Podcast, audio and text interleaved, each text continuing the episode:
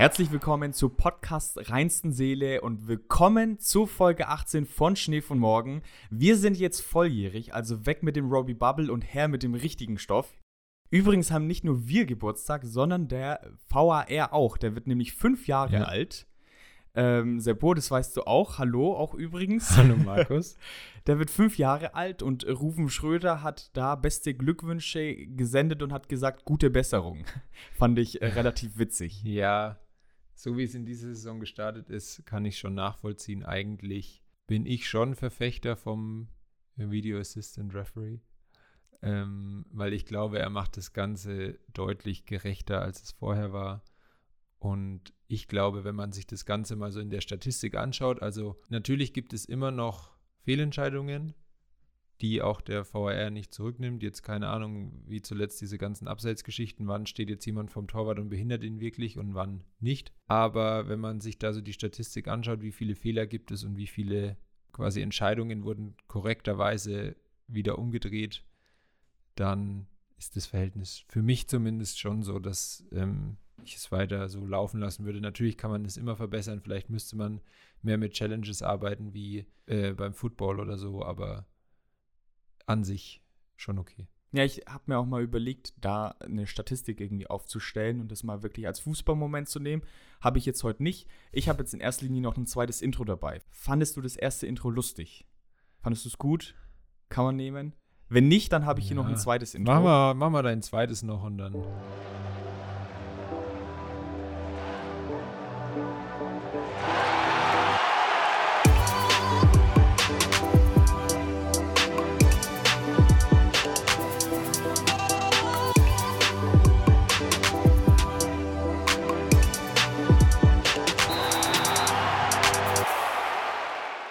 Herzlich willkommen zu den Mentalitätsmonstern unter den Podcasts. Herzlich willkommen zu Folge 18. Grüße gehen raus an Marco Reus an der Stelle äh, und ein Gut Mentalität in die Runde. Seppo, hallo und herzlich willkommen. Nochmal Hallo Markus. Fand ich besser. Fand, fandest du besser? Fand Ja, es ist besser. auch ein bisschen aktueller. Also wir nehmen Ne, heute ja, am Sonntag des äh, Spieltags 3 auf. Also es ist noch relativ frisch, am Donnerstag nicht mehr so. Ähm, frisch sind aber auch noch die Wunden von Dortmund nach der 2 zu 3 Niederlage gegen Bremen. ja, ein Spiel dauert halt immer noch 90 Minuten plus Nachspielzeit und nicht nur 88. Das ist richtig, ja. So, das war Intro 2. Wollen wir mit den Fußballmomenten Würde ich sagen, ich beginnen? glaube, Intro 3 machen wir nicht noch. Nein, glaub, nein, nein, Wir, nein, wir lassen es jetzt so.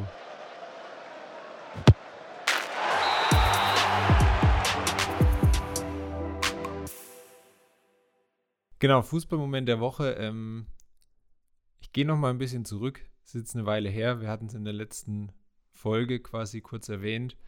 Aber du wirst bestimmt gleich verstehen, auf was ich raus will. Ich möchte nämlich kurz Danke sagen.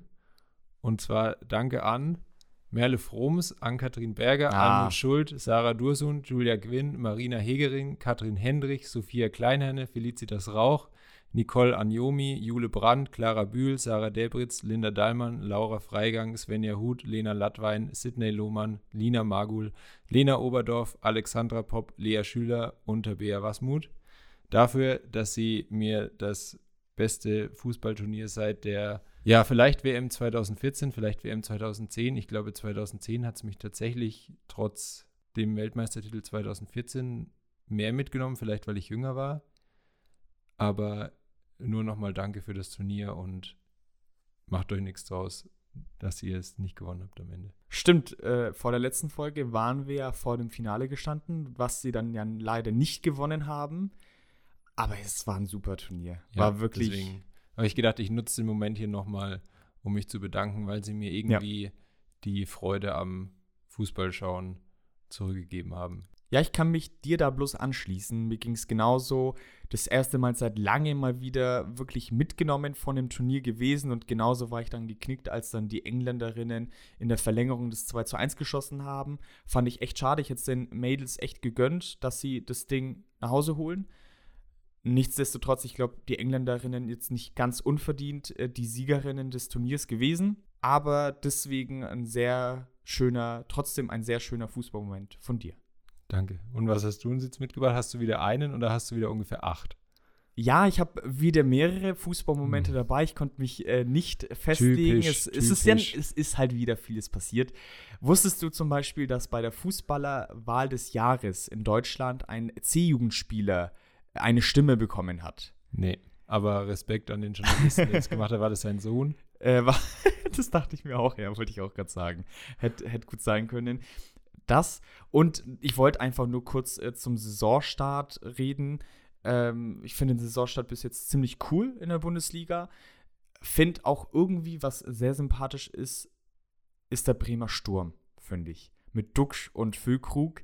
Finde ich irgendwie so zwei lange vorne drin. Nein, ich finde die cool. Und f- bis jetzt leisten sie auch Gutes, auch wenn sie jetzt Ja. beim 2 zu 3 nicht getroffen haben. Aber finde ich cool. Ich bin mal gespannt, ob das die ganze Saison über gut geht. Ich bin sehr gespannt, weil man das schon lange nicht mehr gesehen hat, dass man auch zwei große Stürmer vorne drin hat. Ich, ich finde es total cool, dass mal wieder jemand mit zwei großen Stürmern vorne drin spielt. Okay. Die muss man auch erstmal wieder finden, natürlich. Gibt ja nicht so viele. Finde ich super. Ja, ja, okay, da kann ich mich schon anschließen, nur beim sympathisch ist. Ja, ich nee, jetzt die Füllkrug Spieler, ja, jetzt nee. nicht, beide jetzt nicht so ultra Nee. krass sympathisch, aber es liegt, also es mögen andere bestimmt anders sehen, weil die ja schon so diese Typ äh, Profis sind, wo, wo gerade so, Kernig. ja, und wo so, so, keine Ahnung, so richtig kranke Fußballfans, die, denen es mehr um die Stimmung geht und um die Mentalität und sowas, die die schon feiern und das sind ja jetzt nicht so die Sachen, auf die ich so ultra achte. Deswegen, ja, aber, aber an sich, dass das funktioniert auch im heutigen Fußball, ist, da, da stimme ich dir voll zu. Ja, und natürlich, äh, der Transfermarkt ist noch offen bis Ende August. Werde ich vielleicht auch noch mal das nächste Mal drüber reden. Aber da wollte ich auch dich mal fragen, wenn wir es jetzt vielleicht mal auf die Bundesliga begrenzen, was meinst du, wer einen guten Job deiner Meinung nach gemacht hat? Ja, jetzt kommen wieder die Bayern. Ja, also schon Bayern und Dortmund halt hauptsächlich. Und, also ich finde, Union Berlin hat mega. Die verpflichten Ja. seit Jahren immer wieder ablösefreie Ja. Spieler und jetzt auch Leveling geholt zum Beispiel. Haberer, Haberer finde ich mega. Also die Ja, aber auch- transfertechnisch. Freiburg auch, ziemlich zusammengehalten, bis auf Schlotterbeck. Ähm, Ja. das habe ich, glaube ich, beim letzten Mal irgendwie vergessen. Aber Gregoritsch funktioniert da auch. Ja, eben, es war ja noch gedacht, so, so warum, warum gibt Freiburg Demirovic ab und holt Gregoritsch dafür und vor allem, warum Ja. geht Demirovic nach Augsburg? Ja. Aber funktioniert halt. Irgendwie funktioniert es ja. Hm. Wo es weniger funktioniert, äh, kurzer Schwenker noch nach Manchester.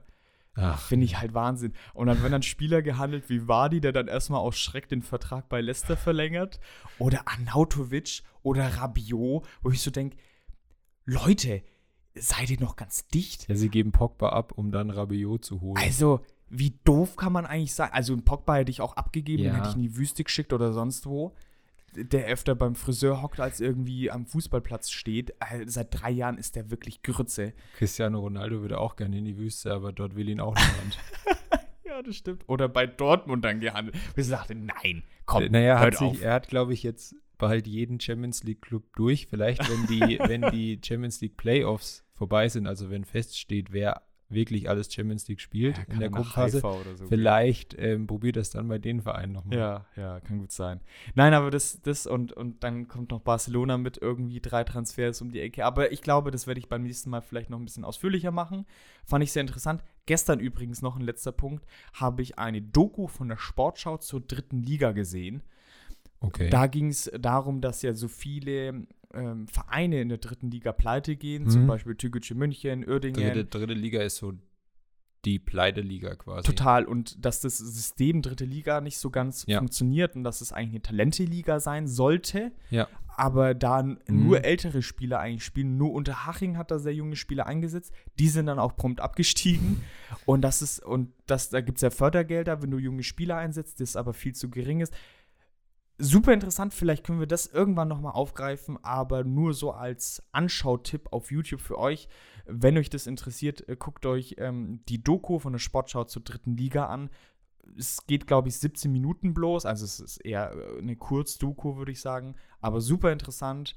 Und äh, das war es jetzt von meinem Fußballmoment der Woche. Der Wochen. Der Wochen. Mm.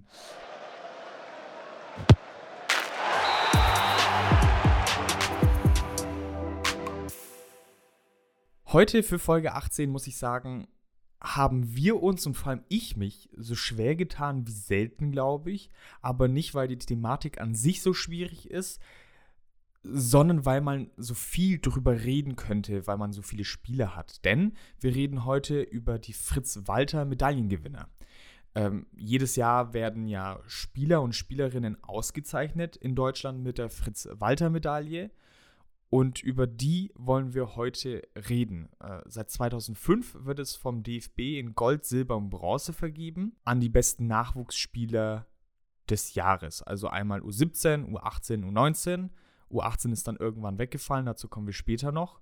Und dann werden noch drei Spielerinnen seit einer gewissen Zeit ausgezeichnet. Kommen wir auch noch später dazu.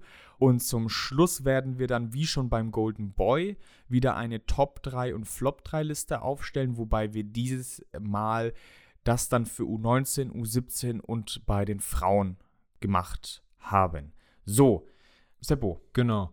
Erklär, ähm, erklär uns doch mal, ich, ich benutze absichtlich das Wort erkläre, was denn äh, Fritz-Walter-Medaillengewinner sind. Eigentlich habe ich es schon ein bisschen vorweggenommen. Ne? Ja. Ne? Eigentlich ist es erklärbar mit Markus so ein bisschen, aber ich, ich will einfach das Intro mal wieder. Ich, ich, ich habe schon fast nachts. erwartet, ja, bei den Fragen, die du aufgeschrieben hattest, dass du darauf hinaus willst. Also ich, ich träume ja auch nachts manchmal davon. Ich habe so dim, dim, dim, dim. So, ich, vielleicht geht es euch auch so. Das ist ein Jingle, der nicht zum Vergessen ist. Dementsprechend hier der Jingle. Der Erklärbär. Erklärbär. Der Erklärbär. Der Erklärbär. Mit Seppo. Erklärbär. Wir hatten ihn ja tatsächlich auch schon länger nicht mehr, glaube ich, wenn ich mich recht erinnere. Also wurde mal wieder Zeit.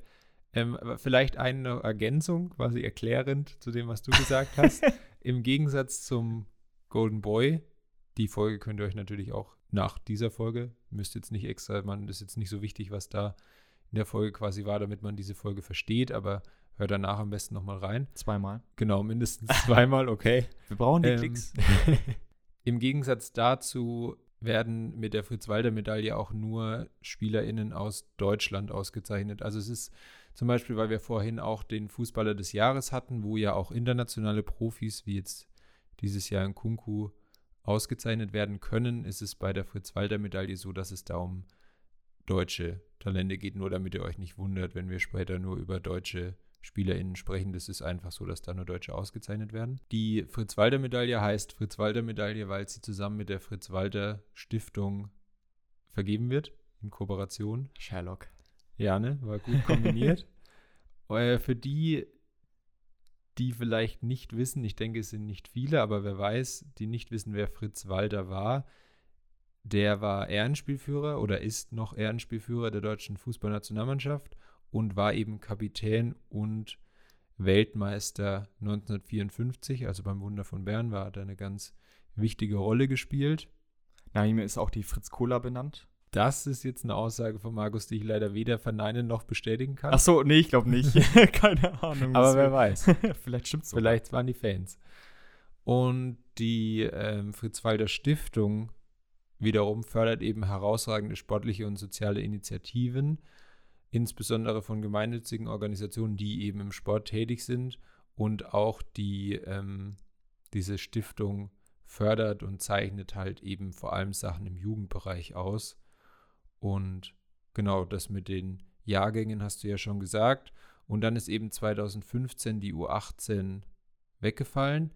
Ich habe wirklich lang versucht herauszufinden, warum die weggefallen ist. Hab mehrere Richtig, Seiten. Aber gute Frage sind, eigentlich. Bin mehrere Seiten durchgegangen, habe gedacht, es muss doch irgendwo stehen. Bin beim DFB durchgegangen, habe Artikel gesucht, habe wirklich sämtliche Google-Suchen, die mir irgendwie eingefallen sind, wo ich rausfinden könnte, warum die dann weggefallen ist. Wenn es jemand weiß, tatsächlich, schreibt es gerne entweder uns oder schreibt es in die Kommentare von einem Post oder schickt uns eine Nachricht, schickt uns einen Brief, schickt uns eine E-Mail, schickt uns eine Brieftaube. Dann werden wir das in der nächsten Folge noch aufklären. Ich vermute mal, dass es an den Altersklassen liegt, also die Altersklassen, in der quasi die Jugendmannschaften sortiert sind, weil A-Jugend ist ja U19 und B-Jugend ist U17 und da ist ja quasi in dem jüngeren Jahrgang ist dann halt immer A-Jugend U18 und B-Jugend U16. dass sie da halt einfach gesagt haben, sie vergeben eine Medaille für A-Jugend und eine für B-Jugend. War für mich so am naheliegendsten, warum sie die U18 gestrichen haben, dass es eben nach den Jahrgängen der Mannschaften geht und nicht nach den Geburtsjahrgängen. Würde ich jetzt mal drauf tippen, aber ich habe es leider nicht rausfinden können, wenn es Also ist weiß. es jetzt Vermutbär oder Erklärbär? Das ist jetzt gerade der Vermutbär. Und hier kommt der zweite Jingle. ähm, aber da, genau, das kann ich leider nicht erklären, weil ich nichts dazu gefunden habe. Ich, ich kann es mir nur selber so erklären. So, ist damit der. Können Ach so, ja, wir müssen ihn ja nochmal abspielen am Ende. Ich Vergessen, Entschuldigung. Ja, ich bin dann, bin dann fertig. Der Erklärbär. Erklärbär. Der Erklärbär.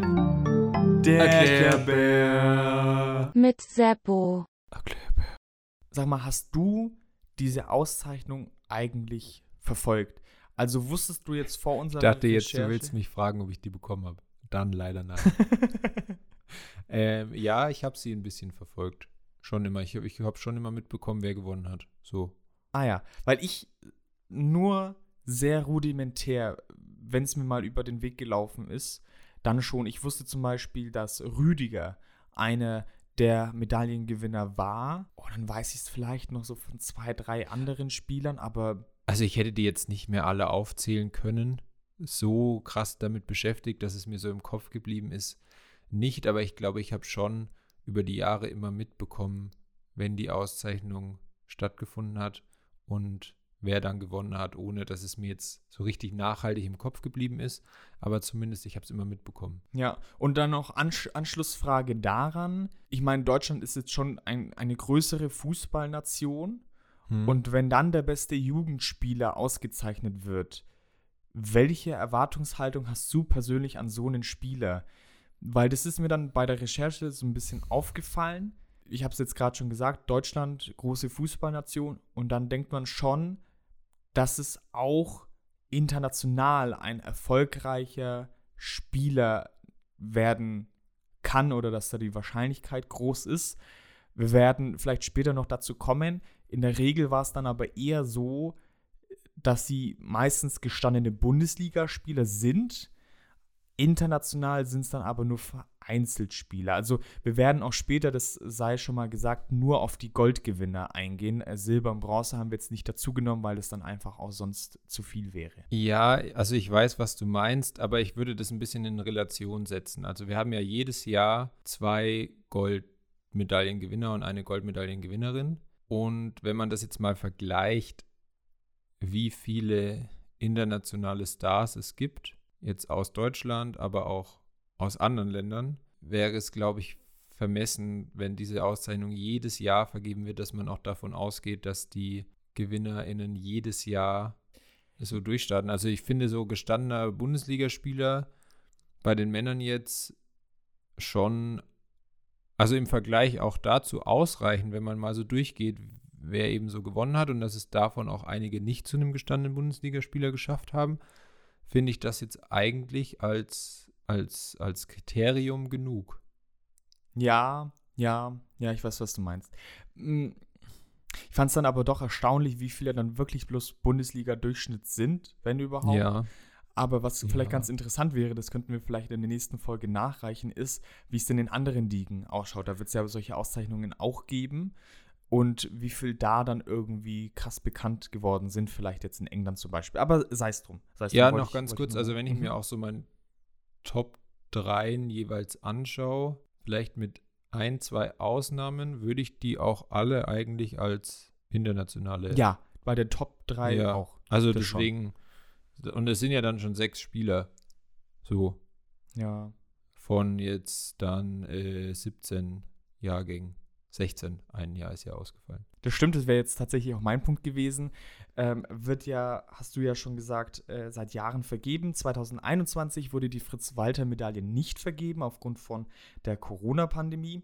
Die Entscheidung, wer überhaupt gewinnt, erfällt eine Jury bestehend aus Vertretern des DFB-Präsidiums, des DFB-Jugendausschusses und des DFB-Trainerstabs. Also die entscheiden dann, okay, das ist jetzt für uns Gold, Silber und, und Bronze. Was ganz nett ist, würde ich sagen, mehr ist es nicht, ist, dass der Verein, der den Gewinnerspieler stellt, äh, für Gold 20.000 Euro bekommt, für Silber 15.000 und äh, für Bronze 10.000.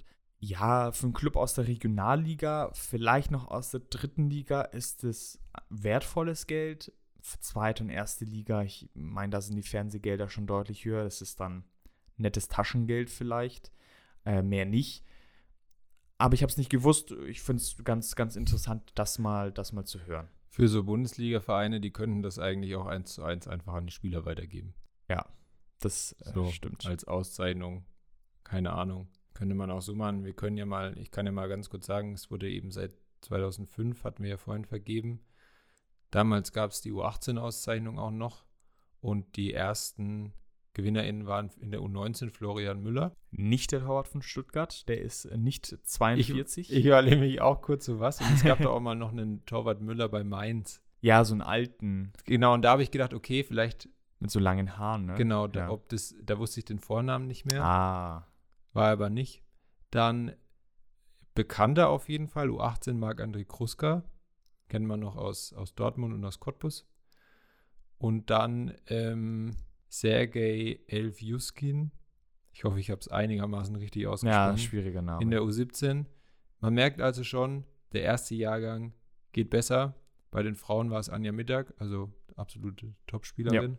Bei den Männern, also es konnte nur besser werden nach dem ersten Jahrgang eigentlich. Ja, da, das waren die ersten Gewinner. Die letzten Gewinner kennt man, denke ich, auch teilweise. U19 war Noah Katterbach. U18, wie gesagt, gibt es nicht mehr. U17, denke ich, wird einem ein Begriff sein. Florian Wirz, hat man vielleicht schon mal gehört. Und bei den Damen ist es Lena Oberdorf. Die wurde mit Gold ausgezeichnet. Fand ich auch bei der EM so eine geile Spielerin. Die jetzt auch dieses Jahr als Europas Fußballerin des Jahres in den Top 3 zumindest drin Oh. ist. Ich weiß Oh. nicht, wie groß ihre Chancen sind. Also es ist, noch dabei, oh, ich glaube, Beth Mead aus England äh, und äh, Alexia Putellas von, von Barcelona aus Spanien. Keine Vegetarierin, oder? Die Engländerin. Nicht Meat mit T, sondern mit D. Aber ja, okay. verstehe den Witz. Hm. Und äh, Alexia Putellas eben die amtierende äh, Weltfußballerin und auch amtierende Fußballerin Europas. Aber mit, ich glaube, 19 oder 20 ist Lena Oberdorf jetzt. Ist da in die Top 3 zu schaffen, ist schon richtig, richtig gut. Ja, große Zukunft, vermutlich. Insgesamt wurden 174 SpielerInnen ausgezeichnet bisher. Der erste Gewinner hatten wir gerade, Florian Müller. Das liest sich ein bisschen wie ein Fluch. Ich möchte noch nichts äh, vorweggreifen. Äh, Kommen wir vielleicht noch bei mir später bei der Flop-Liste dazu, was es mit ihm so auf sich hat. Äh, Generell ist es so, dass es in meinen Augen zumindest mehr negative Beispiele als Spieler gibt, die es ganz nach oben geschafft haben. Zumindest, ja, wie gesagt, was meine Erwartungshaltung betrifft. Aber das liegt rein an der Erwartungshaltung, wie man da rangeht. Ich Mhm. dachte halt so, es ist wirklich der beste Spieler aus ganz Deutschland in diesem Jahrgang. Ich weiß nicht, da erwarte ich schon so gehobenes Bundesliga-Level, was viele in meinen Augen nicht haben, oder dann schon auch eine kleinere internationale Karriere wenigstens. Aber vielleicht ist es vermessen von mir. Sehr viele eben auf, auf durchschnittlichem Bundesliga-Niveau letztendlich dann geschafft. Habe ich ja vorhin schon erwähnt. Und was mich echt überrascht hat, ich weiß nicht, ob du da so einen Überblick hattest, es sind sehr viele Defensivleute. Also was man auch gerade bei der Weltfußballerwahl etc. nicht hat, da sind es ja meistens die Offensivleute, gerade die Stürmer, äh, Flügelleute, die ausgezeichnet werden, die für Spektakel sorgen, die Statistiken irgendwie tortechnisch auflegen. Da ist es nicht so. Da sind super viele Abwehrspieler, ob es jetzt ein Henrichs ist, äh, äh, Kruska hatten wir zum Beispiel, ein Höwe. Der war aber Mittelfeldspieler. Okay, super. Dann äh, hiermit mal wieder zum, zum Affen gemacht. Aber sehr viele Zentral-Defensiv-Mittelfeld-Leute auch. Das war Kruska? Ja, ja, ziemlicher ZM, ZM, ZDM, sowas. Okay, dann kann man es ja wirklich noch vielleicht dazu zählen. Und wenig Stürmer im Verhältnis jetzt zu anderen Auszeichnungen, definitiv. Rüdiger haben wir zum Beispiel auch. Also schon echt viele Abwehrleute auch. Ich muss sagen, ich habe da eigentlich gar nicht so richtig drauf geachtet. Jetzt, wo du sagst, stimmt es natürlich. Ähm, auffällig, tatsächlich. gerade mit den Abwehrspielern, nicht so viele Torhüter dabei, obwohl wir ja auch so eine Torhüternation sind. Auch so, also keine Ahnung, jetzt muss ja nicht gleich Gold sein, aber auch bei, bei Silber und Bronze nicht. Ähm, ich werde später nochmal was zu den Frauen sagen. Was ich jetzt schon sagen kann, ist, es ist, ich finde es auffällig, ich finde es auffällig einfach, wie es sich der DFB da macht bei den Frauen. Es ist nämlich so, ich bin alle Jahrgänge mal durchgegangen und es ist immer so, dass die Goldgewinnerin ist 19, die Silbergewinnerin ist 18 und die Bronzegewinnerin ist 17. Okay. Das heißt, es wird eben immer dann so an die Spielerin in dem Alter vergeben, die am besten ist. Weil ich meine, man könnte zum Beispiel darüber streiten, ob, du hattest eben gesagt, letzte Gewinnerin, äh, Lena Oberdorf, die war dann eben da 19 und sie hat im Jahr davor Silber gewonnen hinter Clara Bühl. Weil sie 18 war. Natürlich ist Clara ja. Bühl auch sehr gut und vielleicht war die in dem Jahr auch besser als Lena Oberdorf, aber Lena Oberdorf ist im Moment schon so das größte Talent, was wir im Frauenfußball haben. Und warum es da dann nicht möglich ist, dass man eben mit 17 oder 18 schon mal Gold gewinnt. Ja, ja. Also ich finde an sich die Regelung ja okay, aber dann müsste man das meiner Meinung nach mehr kommunizieren, genau. dass wirklich nur Spielerinnen aus dem Alter dann auch die Chance haben zu gewinnen, weil scheinbar ist es ja so, dass die wirklich nach Alter ausgewählt werden, weil dann wäre es kein Stress so. Ja, und ich finde auch, es sind ja jetzt nicht, es werden ja da keine 10 oder 15 Spieler ausgezeichnet in den einzelnen Jahrgängen. Es sind ja jeweils drei. Und wenn ich mir jetzt anschaue, was auch die Jugendnationalmannschaften bei den Frauen für Titel gewinnen, mhm. immer wieder, ja.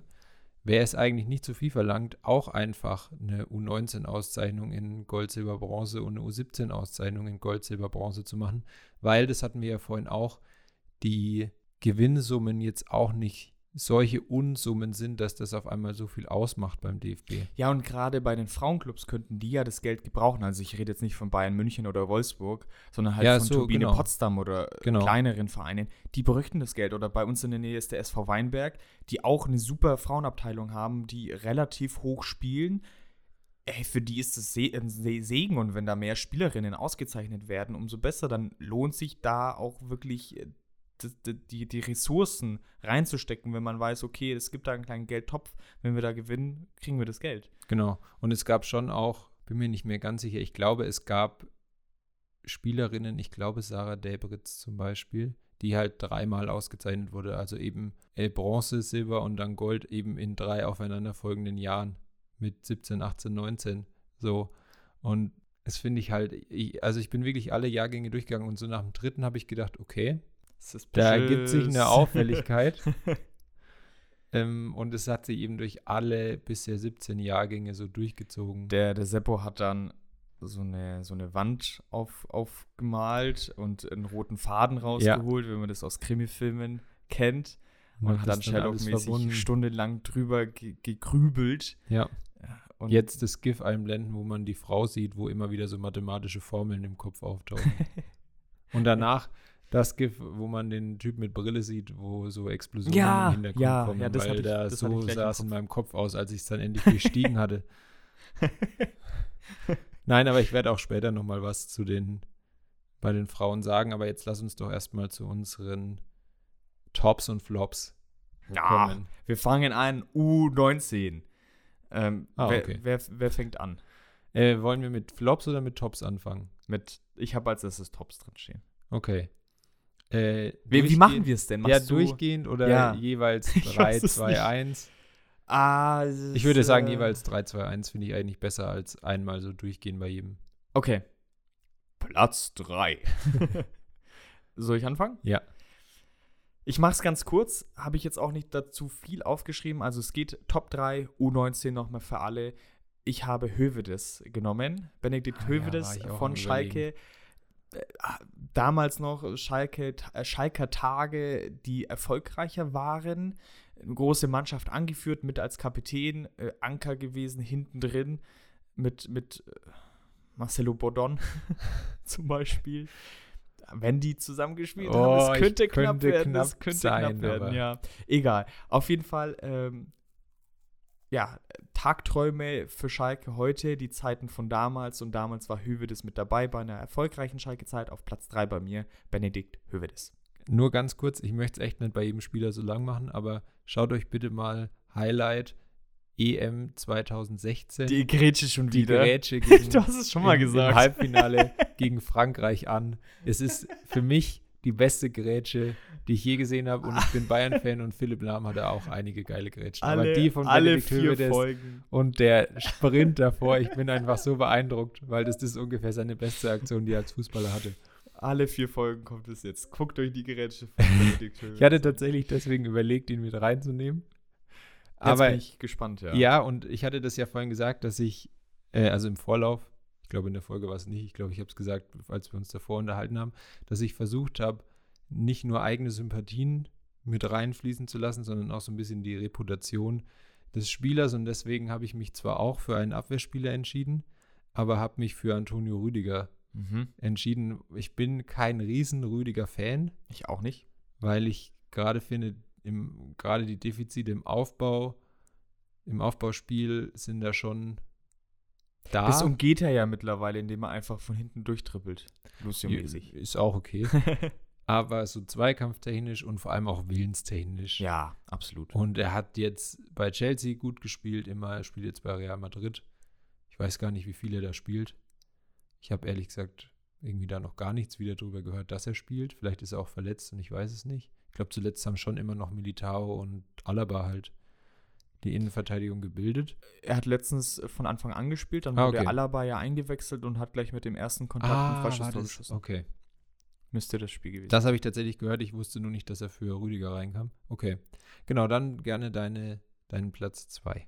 Mein Platz 2, Déjà-vu, Déjà-vu, ein Abwehrspieler, der bei Real Madrid mittlerweile Ah. spielt. Es ist Antonio Rüdiger. Was ich übrigens nicht wusste, was ich noch äh, hinzufügen kann, ist, dass er in der B- und A-Jugend bei Dortmund gespielt hat.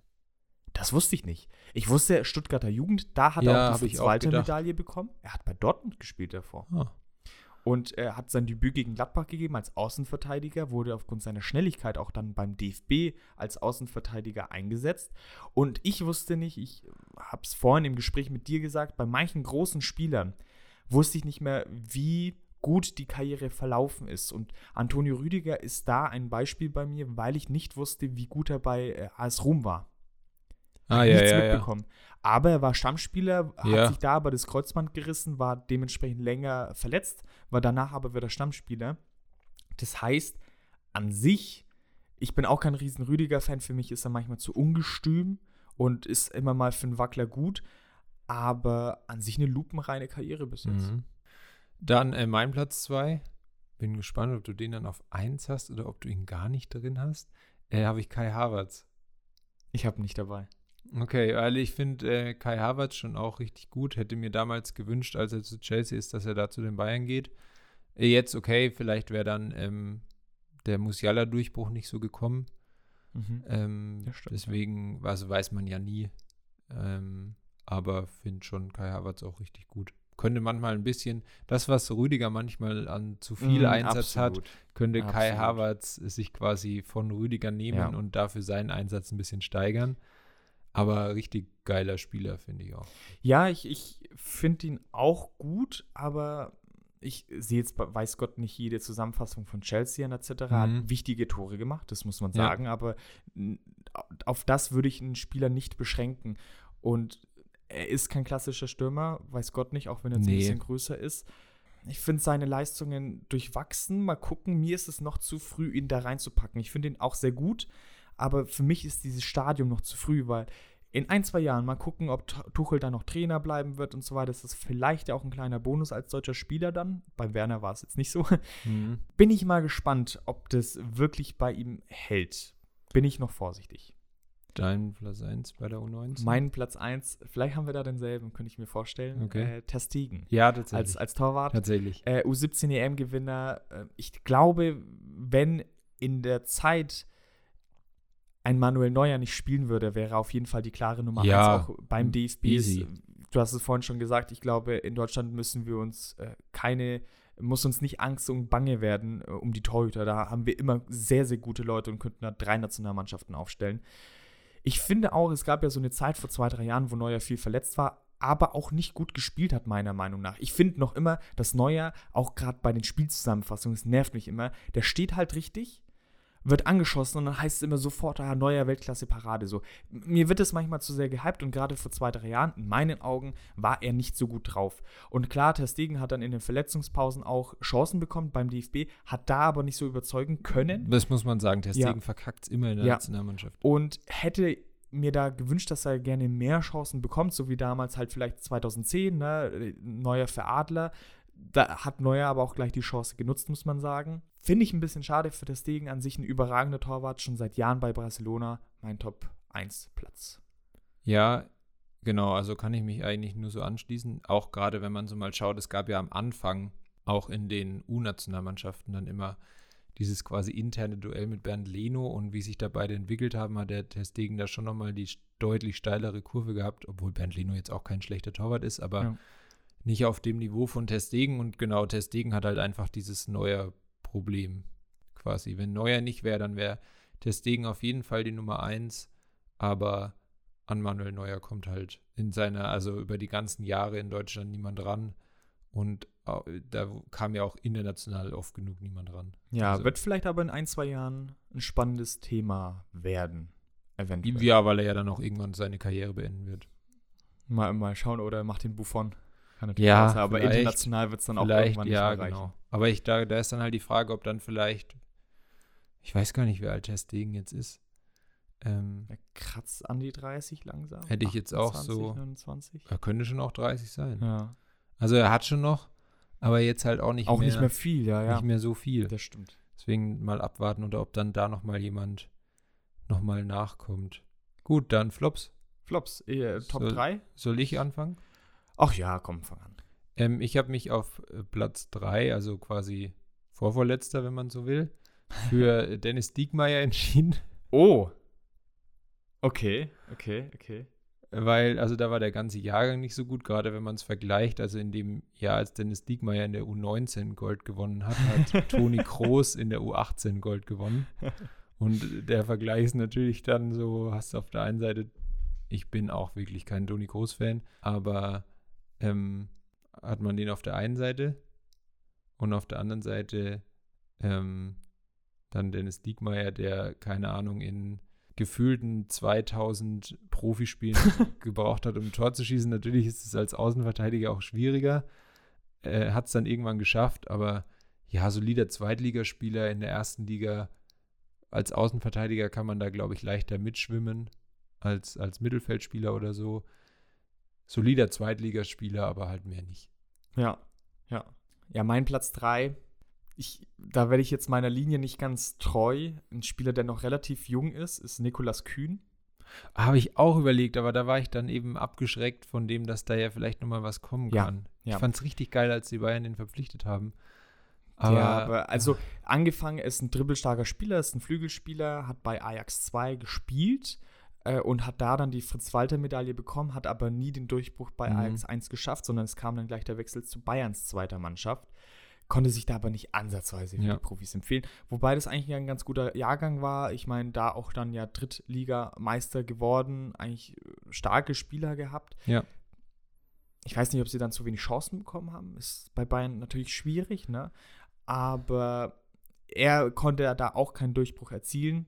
Ich glaube, gerade in der zweiten Mannschaft mangelt es an den Chancen nicht. Du musst sie dann halt auch irgendwo nutzen. Zu, zur ersten Mannschaft durchzukommen. Ach so, ja, aber er hat ja dann, also sonst hätten sie ihn ja, wenn er in der zweiten Mannschaft richtig gut gewesen wäre, ihn da dann auch nicht jetzt wieder abgegeben oder verliehen. Ja, Also deswegen, ja, er war dann bei Aue, wurde Hm. verliehen, hat da äh, 27 Spiele gem- äh, gemacht und äh, waren sieben Toren beteiligt.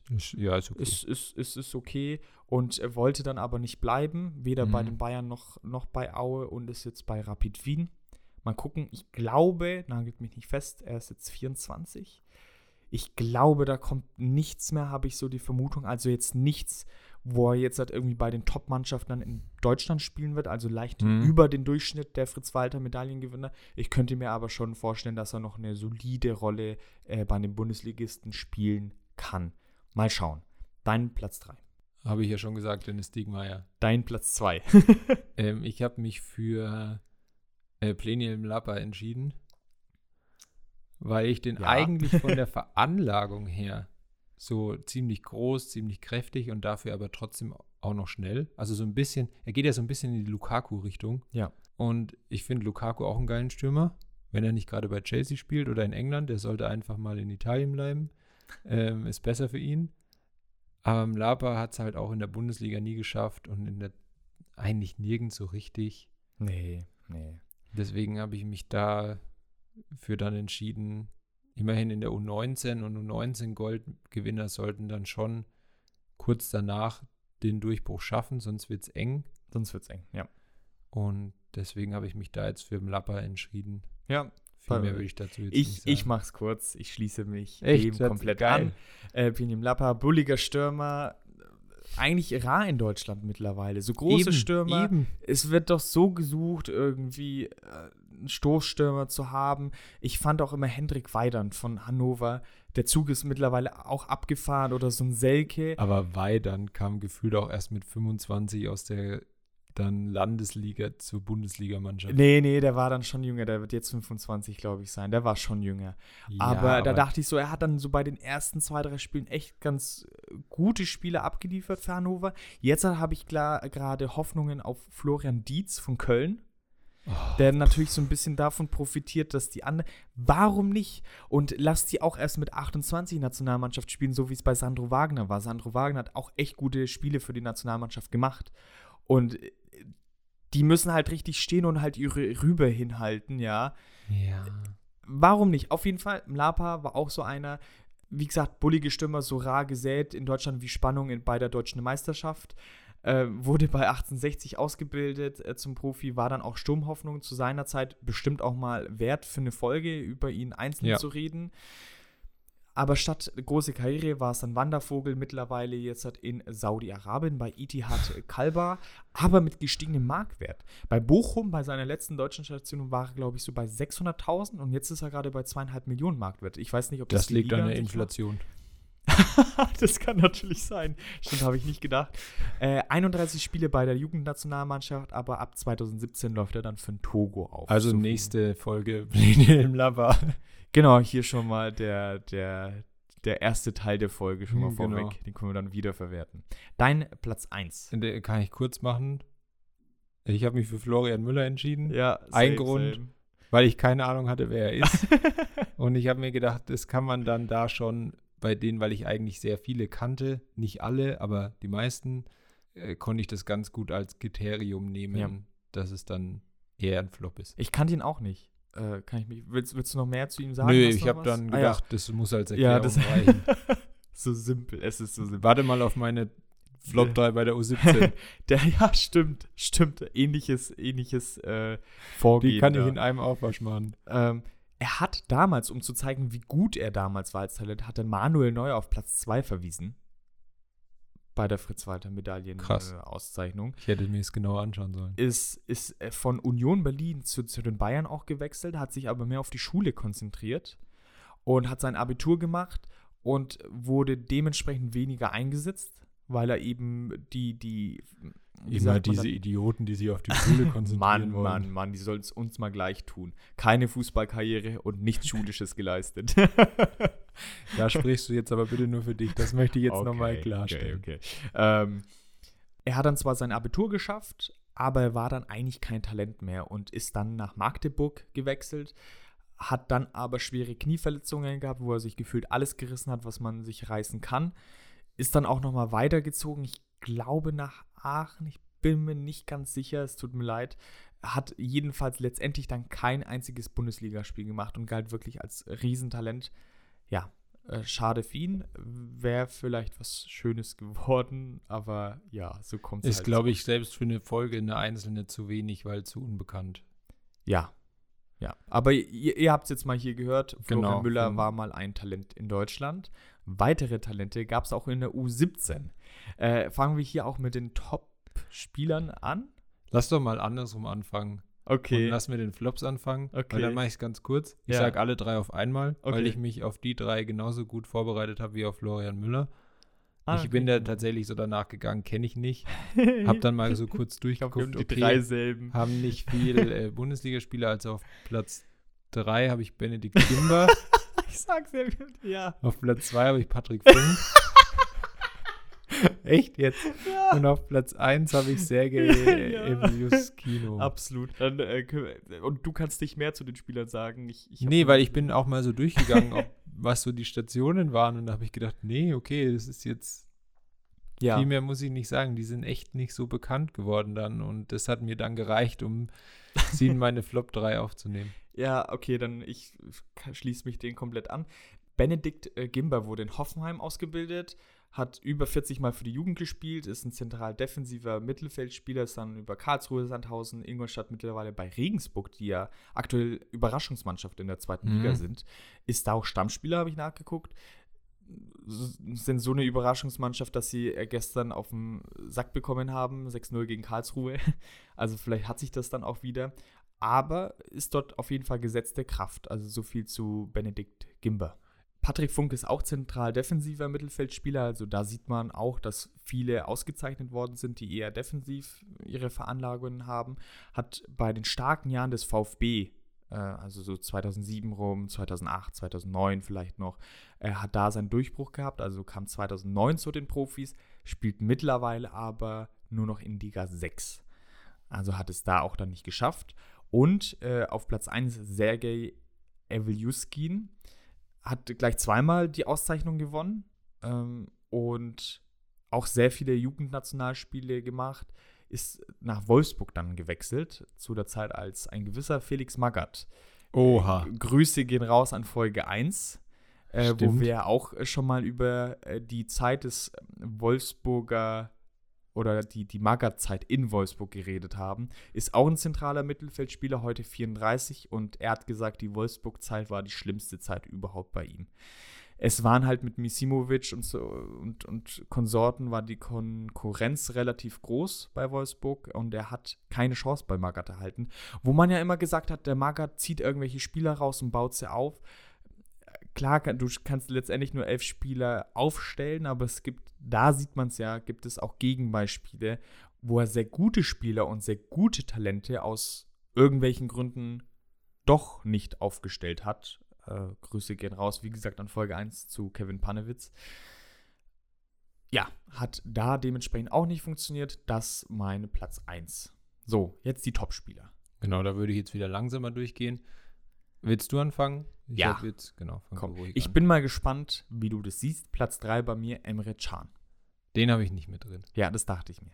Ähm, warum 2013 Bayern, Leverkusen Stamm gewesen und ich dachte dann auch wie bei Rüdiger musste ich mir da noch mal den Werdegang anschauen. Liverpool.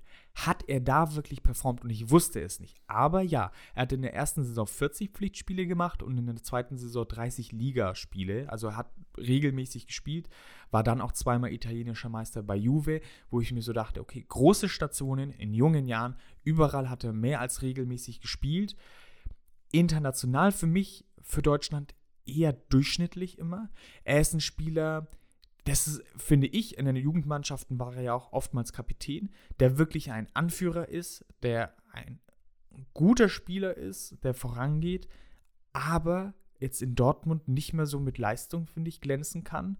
Und auch beim DFB meines Erachtens immer Durchschnitt war, mit dem Unglück aber auch, dass er selten auf seine angestammten Position als zentraler Mittelfeldspieler eingesetzt worden ist, sondern ja oft Außen- oder Innenverteidiger spielen Ja. musste. Macht es natürlich nicht leichter für ihn, sah dann auch in manchen Spielen einfach nicht gut aus, was er abgeliefert hat. 2018 ist ihm aber verwehrt geblieben, zum Glück. Glück für ihn, die WM. Ja, stimmt, ja. Das stimmt. Das ist mein Platz 3. Ähm, bei mir auf Platz 3 äh, Mario Götze. Mhm. Auch, ich glaube, ich hatte ihn ja bei den Golden Boys bei den Flops dabei. Kann sein. Glaube ich. Müsst ihr noch mal reinhören. ähm, er hat so viel Folgen zu hören, das ist unfassbar. ähm, Aber vor allem schaut euch die Grätsche von Benedikt. ja, das ist das Wichtigste überhaupt. Ich glaube, das Video muss ich verlinken. In der, ist, in der, ist in der Beschreibung unten verlinkt. Ähm, genau, Mario Götze jetzt seit dieser Saison wieder in Deutschland, wieder in Frankfurt. Ich hoffe, dass es da ähnlich weitergeht wie in Eindhoven davor, wo er sich ja wirklich wieder gut entwickelt hat nach seiner zweiten Zeit in Dortmund und vor allem nach seiner Zeit bei den Bayern, die dann wahrscheinlich echt einfach zu früh kam. Äh, Gerade da in der Anfangszeit seiner Karriere in, in Dortmund, da so die Jahre, die Meisterjahre und dann auch das Jahr, wo sie dann im Champions League-Finale waren, 2013, wirklich richtig, richtig stark. Wahrscheinlich der stärkste deutsche Jugendspieler in den Zehnerjahren vielleicht. Wenn man Toni Groß da dann ja, der war ja da schon einen Ticken weiter, da nicht unbedingt mit reinzählt. Der Wechsel zu den Bayern hat das Ganze dann ja ein bisschen ja, abflachen lassen und wahrscheinlich ist er da auch so, hat er deswegen sein volles Potenzial nie erreicht. Konnte der Welt nie wirklich zeigen, dass er besser ist als Messi. ähm, aber jetzt in Eindhoven wurde es ja wieder besser, deswegen war ich auch ein bisschen überrascht, dass er dann jetzt zu Frankfurt ist und nicht nach Lissabon, wo eben äh, Roger Schmidt hin ist von Eindhoven, weil der dann doch oft diese äh, Spieler-Trainer-Bindung wichtig ist. Aber ich hoffe, dass er da an seine Leistungen jetzt in Frankfurt anknüpfen kann, weil ich es ihm schon gönnen würde.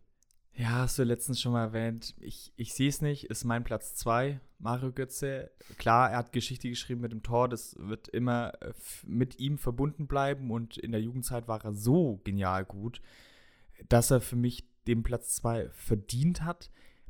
Ich glaube, der Alte wird er so oder so nicht, da sind wir uns einig, denke ich.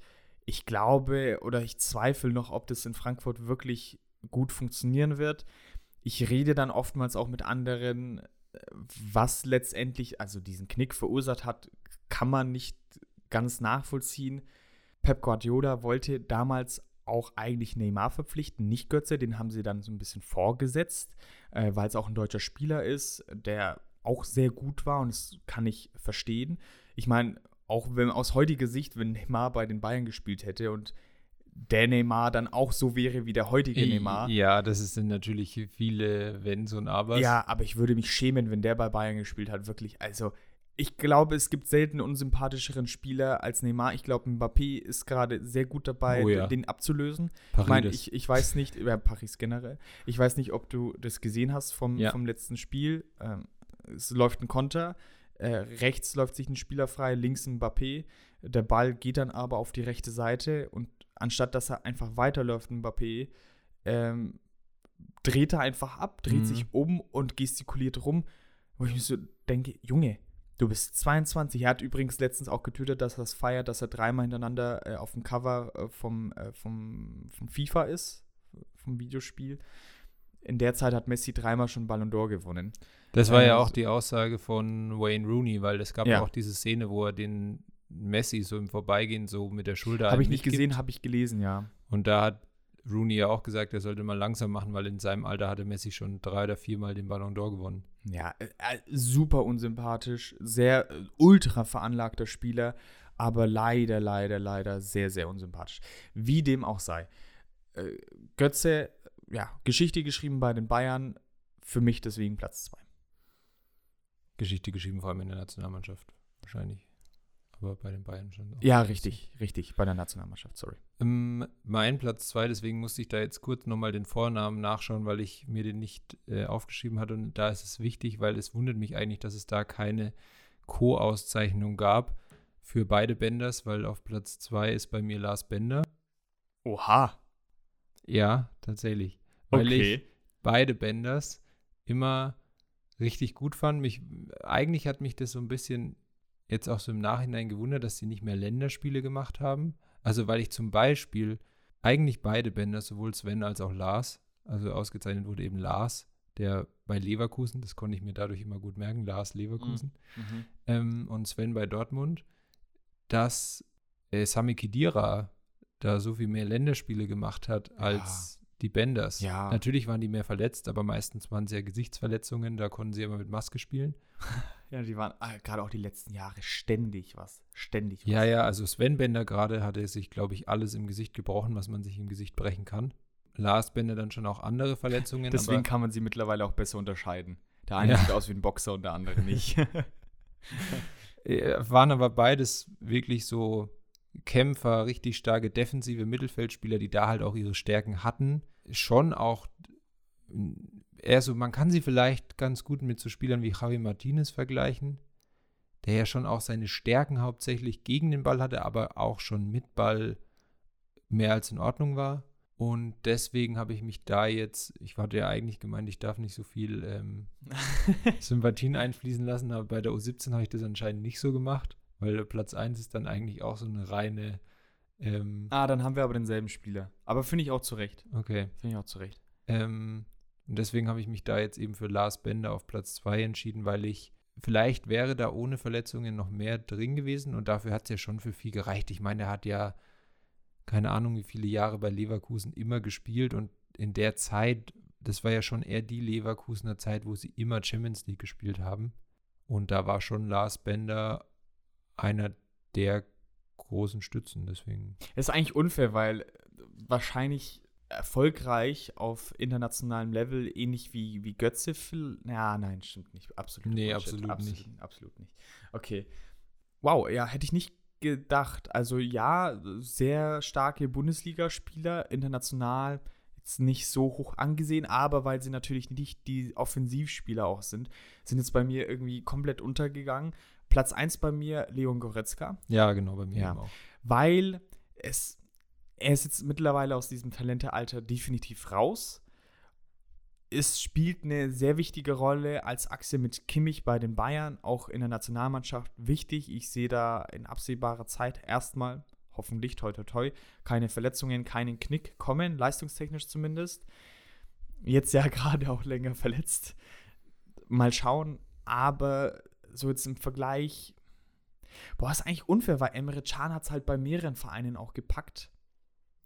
Aber jetzt diese Dortmunder Jahre sind da für mich einfach zu schwach. Ich glaube, wenn jetzt Emre Can noch immer bei Juve spielen würde und dort noch immer Stammspieler wäre etc. und jetzt nicht bei Dortmund spielen würde, Mhm. dann wäre vielleicht Emre Can bei mir wirklich weiter vorne, aber gerade so die letzten zwei, drei Jahre finde ich ihn, muss ich sagen, schwächer. Und er ist ja nicht mal richtig Stammspieler bei Dortmund. Nee. Deswegen Goretzka bei mir Platz 1. Ja, ich finde auch Leon Goretzka, also klar, jetzt auch mehr Konkurrenz bei den Bayern mit Gravenberg und auch Sabitzer, der jetzt ja richtig gut spielt im Moment, bin ich ja auch froh, dass der jetzt so langsam ähm, sich wohler fühlt in München, aber nichtsdestotrotz ist auch von den dreien, also klar, Grafenberg muss man sich abwarten, wie da auch die Entwicklung noch ist, ähnlicher Spielertyp, finde ich, wie, wie Goretzka, vielleicht noch nicht ganz so viel Durchschlagskraft.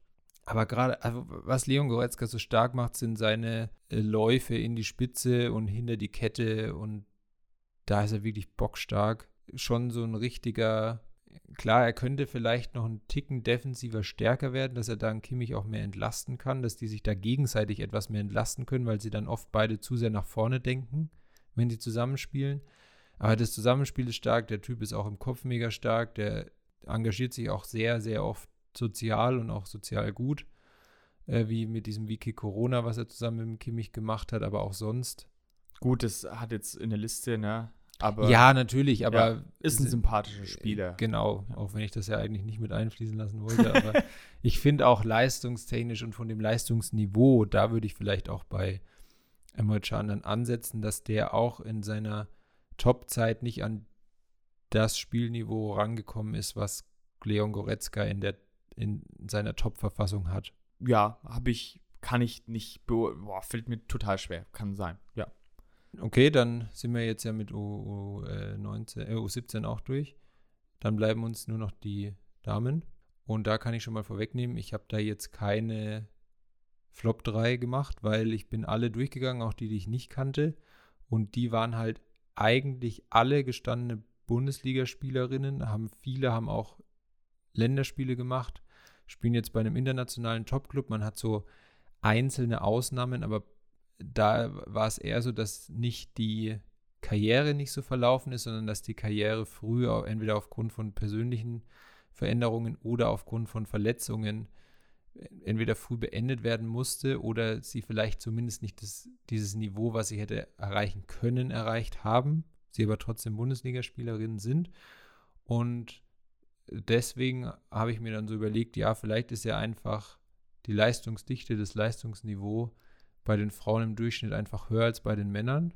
Und wenn es jetzt vielleicht, so wie du mich anschaust, für dich und vielleicht auch für alle anderen ein bisschen zu Nein. kurz gedacht ist, Also, ja. dann äh, möchte ich dazu sagen, ja, das stimmt. Das ist sehr kurz gedacht. Allerdings denken die Kritiker beim Frauenfußball auch nie weiter als einen Gedanken und deswegen nehme ich mir das da jetzt mal raus, auch so zu machen. Deswegen habe ich keine Flop 3. Ich sehe es ähnlich äh, wie, wie du. Ich habe jetzt weder Flop 3 noch, noch Top 3. Also ich habe es so wie du, ich habe eine dieser Ausnahmen, die aber nicht wirklich als Flop zählen kann. habe ich mal Nina Egetz äh, aufgeschrieben. Nina Egetz war eine Mittelfeldspielerin. 2017 äh, hat die dann gewonnen, aber nach der Station bei Turbine Potsdam hat sie eben aus persönlichen Gründen ihre Karriere beendet, was jetzt für mich nicht wirklich ein Flop ist, aber ich wollte es einfach mal mit aufnehmen.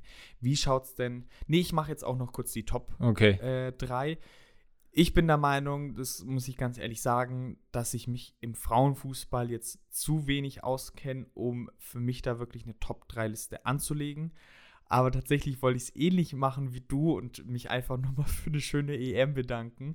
Okay. Und zähl mal alle Spielerinnen auf, die jetzt bei der EM dabei mhm. waren und die auch eine Fritz-Walter-Medaille gewonnen haben, weil das sind einige und es ist anders wie bei den Männern, dass da kaum jemand dabei ist. Und zwar sind es Sarah Debritz, Lena Oberdorf, Marina Hegering, Clara Bühl und Svenja Huth. Das sind fünf Spielerinnen und die waren alle bei der EM dabei, die sehr cool waren. Und deswegen meine Top 5 bei den Spielerinnen, diese EM-Spielerin. Ja, und ich war eben auch so. Ich wollte diesen Recency Bias rausnehmen und habe deswegen mich noch für andere Spielerinnen entschieden, weil ich auf der einen Seite das mit einschließen lassen wollte, dass das gesamte Niveau im Frauenfußball jetzt spätestens bei der WM sehr hoch war und es einfach in den Jahren jetzt immer weiter zugenommen hat. Ich habe mich dann aber trotzdem noch auch für die Karriere ein bisschen anders entschieden, außer bei Platz 1. Ähm, also auf Platz 3 habe ich Babette Peter, die war Nationalspielerin und hat dann auch bei Real Madrid gespielt in Spanien, wo ja auch der Frauenfußball nochmal ein ganz anderes Standing hat als jetzt in Deutschland. Da sind ja die anderen europäischen Länder oft schon weiter als wir. Die war da zum Beispiel dann auch Kapitänin bei so einem internationalen Top-Club, finde ich schon auch. Sie sind nicht ganz so stark wie Barcelona jetzt, aber trotzdem top. War auch immer solide Außenverteidigerin, hat sicherlich auch mindestens zweimal einen EM-Titel gewonnen. Das habe ich jetzt nicht nochmal ganz genau nachgeschaut. WM weiß ich nicht, ob sie da 2007 schon dabei war. Könnte sein, kann ich jetzt aber nicht genau sagen. Dann habe ich auf Platz zwei die erste Gewinnerin der Fritz-Walter-Medaille, Anja Mittag auch mir vor allem aus der Nationalmannschaft bekannt. Richtig starke Stürmerin. Vielleicht nicht ganz so die Torquote, wie sie eine Inka Grings oder eine äh, Birgit Prinz mhm. hatte, aber ja. immer noch stark, auch Europameisterin geworden, Olympiasiegerin geworden, also auch jede Menge Titel gewonnen. Deswegen Platz 2. Und damit reiße ich mir jetzt eigentlich alles ein, was ich vorhin so schön aufgebaut habe, mit dass ich keinen Recency Bias wollte und so weiter. Ich habe auf Platz 1 Lena Oberdorf, weil ich glaube, dass sie, ihr Vorteil war ein bisschen, dass ich glaube, Jennifer Marujan nie die goldene gewonnen hat bei den Damen, die goldene Fritz-Walter-Medaille. Weil für mich bisher Jennifer Marujan, was so Technik und Talent und äh, so weiter angeht, die vielleicht die beste deutsche Fußballerin aller Zeiten ist. Ich glaube aber, dass Lena Oberdorf da auf dem besten Weg hin ist, sie da abzulösen. Aber ist sie nicht ein ganz anderer Spielertyp? Also gerade, naja, ich sehe jetzt ja, zwei Mittelfeldspielerinnen. Ja, weil du aber Technik angesprochen hast. Ich sehe jetzt die Technik bei der Lena Oberdorf nie so stark wie bei einer Maruschan, ehrlich gesagt, sondern halt viel mehr Zweikampf, Wille auch, was jetzt. Ja, also wenn du dir da ein, einige gerade die tiefen Pässe anschaust bei der EM, die waren schon richtig stark. Also die spielen dir auch bei den, bei den Männern nicht so viele. So. Mhm, mh. Also gerade, ich weiß leider nicht mehr, welches Spiel es war, aber da war ein Pass mal auf links außen, ich glaube auf entweder Clara Bühl oder Felicitas Rauch, wo ich gedacht habe, also den Ball sieht man so nur ganz selten, den spielt ja mal De Bruyne vielleicht so, aber dann wird es auch schon eng dahinter. Okay.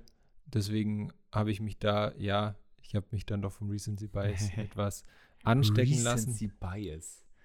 Da musst du noch mal erstmal ein äh, Erklärwer hinten dran sitzen, was, was Ja, kein ganzer Erklärwer. Recency Bias ist quasi, wenn man sich von dem beeinflussen lässt, was gerade erst passiert Hab ich zum ersten Mal gehört. Also ich wusste, ich kann, konnte mir dann schon denken, was du okay. meinst, aber noch, ja, noch nie okay. gehört.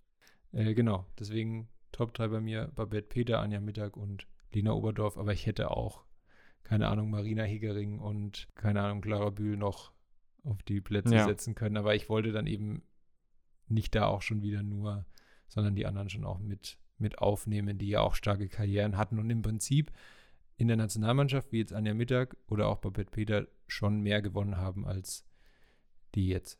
Haben wir es mal wieder geschafft. Das ja. waren jetzt noch unsere Top- und Flop-3-Listen, waren jetzt ein paar mehr natürlich, aber die Fritz-Walter-Stiftung und alles drumherum erklärt sich, glaube ich, relativ schnell. Das ist dann auch ja. Grundwissen, was wahrscheinlich einige wissen. Und ist, ja, wie gesagt, es wurden 174 Spielerinnen ausgezeichnet, deswegen waren da jetzt ein paar mehr Flop- und Top-3-Listen dabei. Ja, wir haben es wieder mal geschafft. Ähm, vielen Dank fürs Zuhören. Es hat sehr, sehr viel Spaß gemacht. Es war mal wieder, ich, wir sagen es glaube ich oft, mal wieder eine etwas andere Folge. Lass wir mal so stehen, mehr sagen wir jetzt nicht dazu. Genau. Ähm, und folgt uns gerne auf allen möglichen äh, Plattformen. Äh, wir haben Instagram anzubieten. Wir haben sogar eine Facebook-Seite, sagen wir eigentlich nie. Das liked aber auch nur engste Familienmitglieder liken das von uns. aber es ist halt wirklich so. Aber äh, Instagram ist auch wirklich das, das Hauptportal. Äh, wir machen da vieles lustige und coole Sachen die Spaß machen. Und äh, ja, in drei Wochen hören wir uns dann im besten Fall wieder. Davor bin ich auf jeden Fall im Urlaub. Du noch nicht? Nee, ich glaube, wir nehmen kurz bevor ich dann in Urlaub gehe wieder auf. Das müsste sich genau ausgehen. Ich werde dann bestens erholt sein und mit der wärmsten und schönsten Stimme überhaupt zurückkommen. Und ja, freue mich auf jeden Fall darauf. Kann man schon irgendwie einen Teaser geben? Wird es Pinion Lapa sein? Mal gucken. Mal gucken. Wir wissen es wir wissen's noch wir nicht. Wir wissen es noch nicht. Äh, übrigens äh, noch schöne Grüße an Fabian Hahn, äh, mit dem ich gestern gesprochen habe am Tag vor der Aufnahme, weil wir ein Klassentreffen hatten. Und äh, ja, er wollte nicht im Podcast drin sein, aber ich habe mich jetzt dazu entschieden. ich habe ja die Möglichkeit hier, die, die Macht, äh, irgendwie Grüße auszusprechen. Deswegen äh, hier mal ein Gruß. Und er wird mir erst schreiben, wenn er es wahrscheinlich gehört hat. Und das ist jetzt so ein Test, ob er bis zum Ende das wirklich durchhört. Mal gucken. Schauen wir mal. Dann, ich kann mich dir nur anschließen. War, glaube ich, wieder eine ganz coole Folge. Ich fand es auf jeden Fall cool. Du hast schon gesagt, folgt uns überall, bewertet uns gerne bei Apple Podcasts und bei Spotify. Das hilft uns einfach, dass wir mehr Leuten angezeigt werden. Und dann bleibt mir eigentlich nur zu sagen, geht jetzt in die Beschreibung des Podcasts, schaut euch die Grätsche von Benedikt Hövedes an. schaut die Grätsche und dann, von Benedikt ähm, Hövedes an. Könnt ihr dann glücklich in euren Tag starten oder ihn beenden oder ähm, weitermachen. Tschüss. Ciao.